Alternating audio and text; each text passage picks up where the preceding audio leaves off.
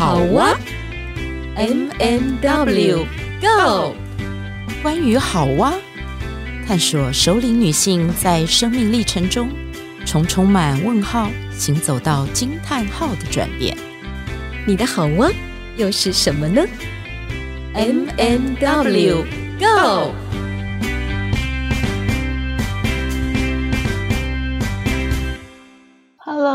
亲爱的朋友，大家好，我是 W Witch，我是 M 马德琳。我想这一期的话，想要来跟大家聊一聊。我们能不能把我们心里的镜头移转到去关注我们周边以及更远方，可能是我们的家人、朋友，甚至是我们不认识的，却是呃提供好多的服务给我们，而是我们可能平常没有特别去意识或察觉的这些朋友呢？啊、我们可以看一看，最近在防疫期间，我们在生活上面有很多的不便利，你有没有去观察到，或者是去意识到，有哪些家人给你伸出了援手？这个援手可能只是一句问候。有没有哪一个朋友，或者是你不认识的工作人员，他也向你伸出了援手？而这个援手呢，它可以帮助我们在生活当中享受更多的服务。你的脑海里面想到的是谁呢？啊，我要说，我要说。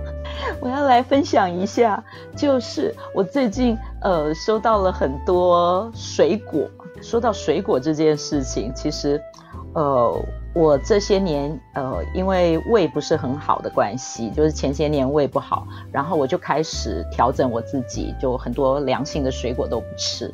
可是呢，夏天的水果其实有也有很多是属于呃比较不这么寒的东西，所以最近啊，我告诉你。我订了三种东西，就是我订了荔枝，然后荔枝夏天的产物，对，还有芒果，我我喜欢。对，为什么会订这些水果？其实是有一些有一个小故事是，是呃。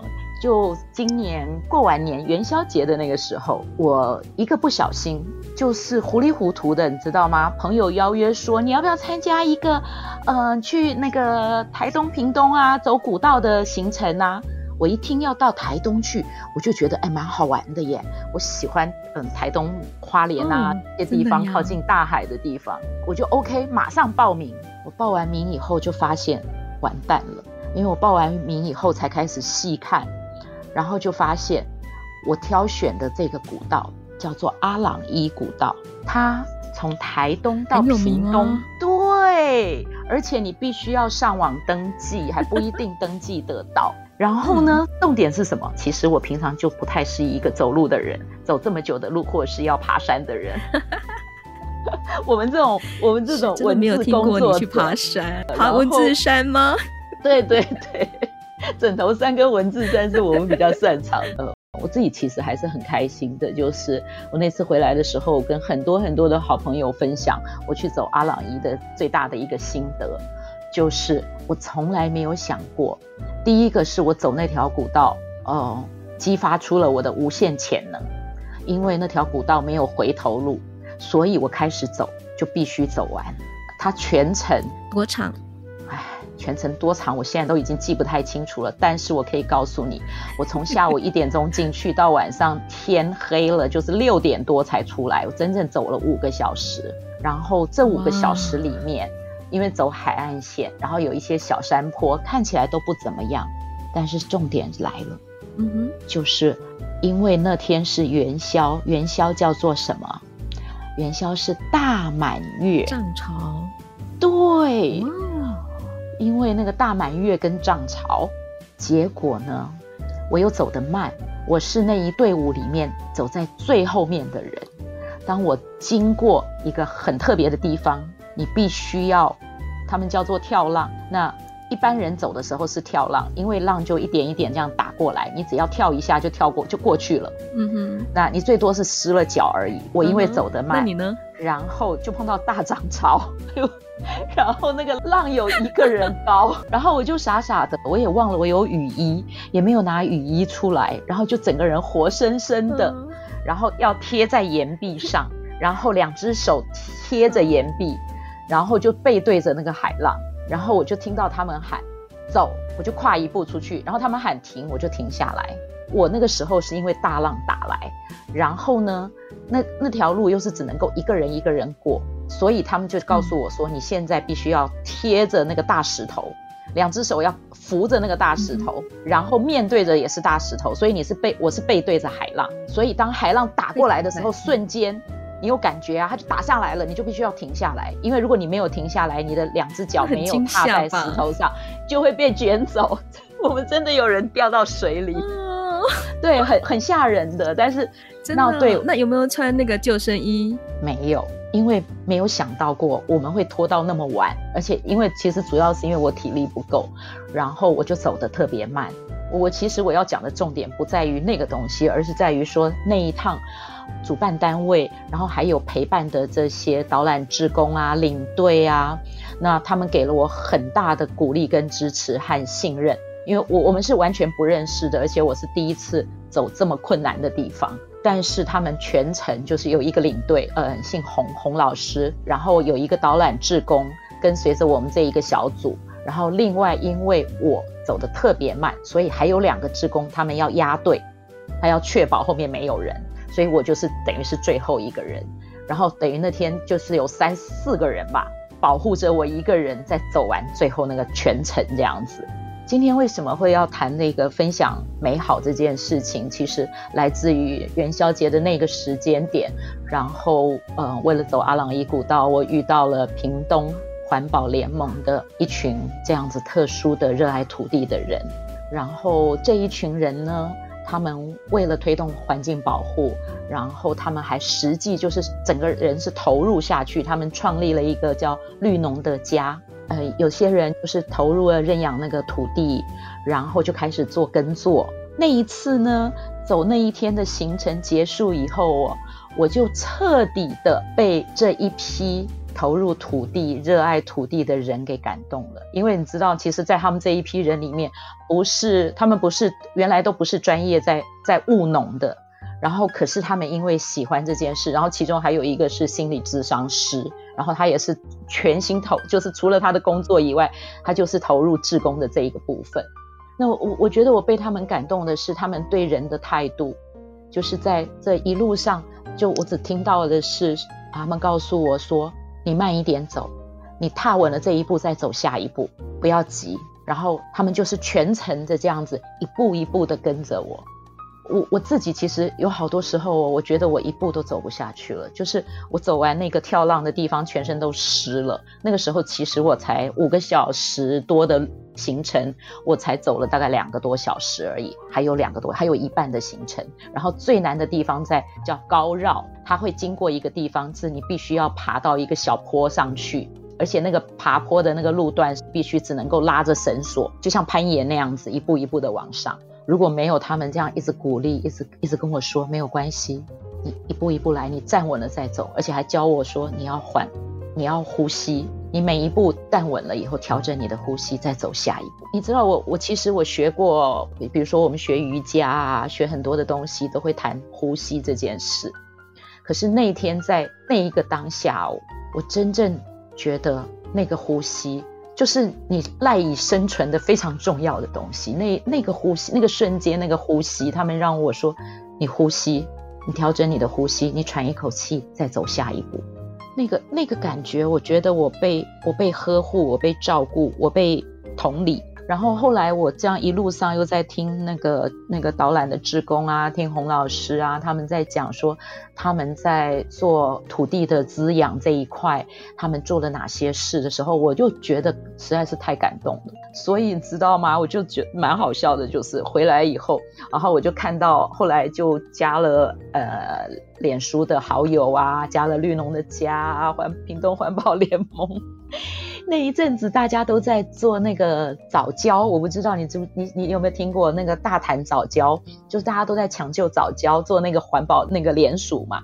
然后我也加入这个联署，然后也也协助推动这个联署。可是真的，其实我我觉得自己的能力很有限。最后呢，呃，在那个联署结束之后，有一些活动，因为也因为远，我也没有办法参加。后来我就想说，那我唯一能做的就是支持购买，就是他们耕作出来的食物。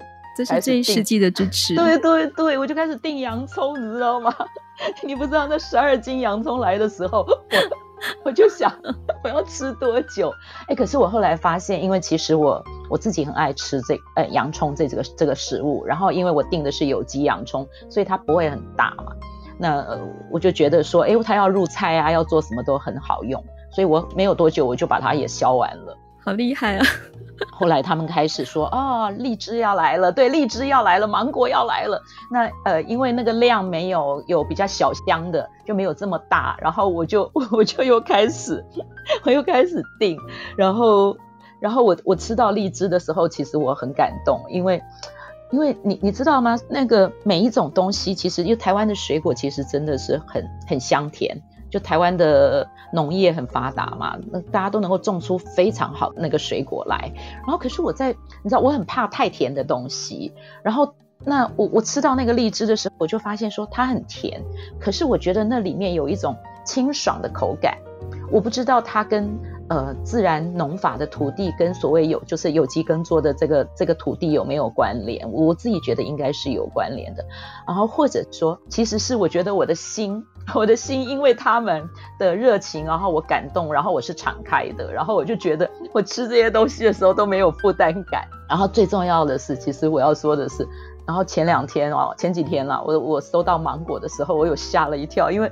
我本来以为芒果跟荔枝一样都是呃冷藏栽培的，结果芒果因为他们其实收成的采收的时候不会是全部都熟成嘛，它是会摆着自然熟成，所以他们其实在寄出来的时候，可能那个芒果都还没有那么熟。可是因为他们不是用栽培，然后是用就是类似货运的方式，结果我们又宅在家，我好几天三天没有下楼去，然后突然发现说货到了，我都不知道。然后我打开箱子的时候，其中有一颗芒果是就是整个就熟透，就已经有一就是有一点烂掉了。可是我就发现那个瞬间，我其实一点都没有觉得不开心。然后他们那个绿农的家的小帮手来问我说：“你收到的情况怎么样？”我就跟他说发生了这个小惨案这样子。然后，但是我其实要跟他说的时候是说，我觉得好可惜，我好心疼，我很心疼说。这么美好的东西，然后因为我忽略了下去领货，然后就让其中一颗烂掉。我其实是是因为这样，我想就是透过我们曾经去参与，可能去呃知道某些人他们在这块土地上所做的一些事情。或许在平常我们不觉得有什么特别的，但实际上你要亲身去经历、去看了、去听了，与他们连接互动了，你就可以从他们身上感受到。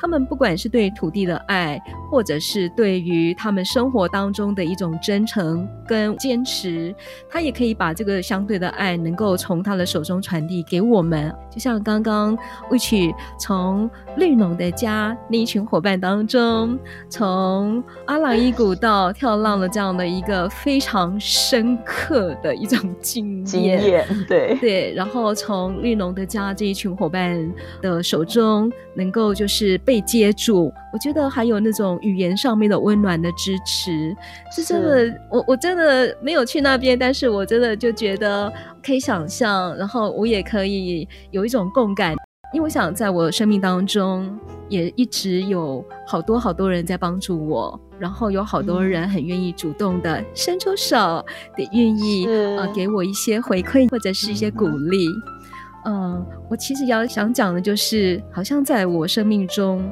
有很多时刻，当我是从谷底要翻转的时候，好多时候都是别人给我的一句鼓励，因为他相信我，然后会触动我愿意呃再去试试看，或者相信我自己。我觉得那个鼓励的语言真的好重要。嗯，还有我妈妈，其实在我生命当中也是一个啦啦队。所以在防疫期间呢，嗯、刚刚 Witch 有提到那个宅配的，呃，就是那个芒果啦、啊、水果啦，啊，我觉得那是一种爱的一种交流。我相信有很多的朋友在这段期间，应该也接收到家人递送的一些食材啦、食物啦。那我妈妈也是这样子的哦，以前都是一箱菜一箱菜不断的寄给我们，那现在呢，她就去买食材。做了卤猪脚、肉丸子、麻油鸡，做一堆东西，然后还是宅配给我们。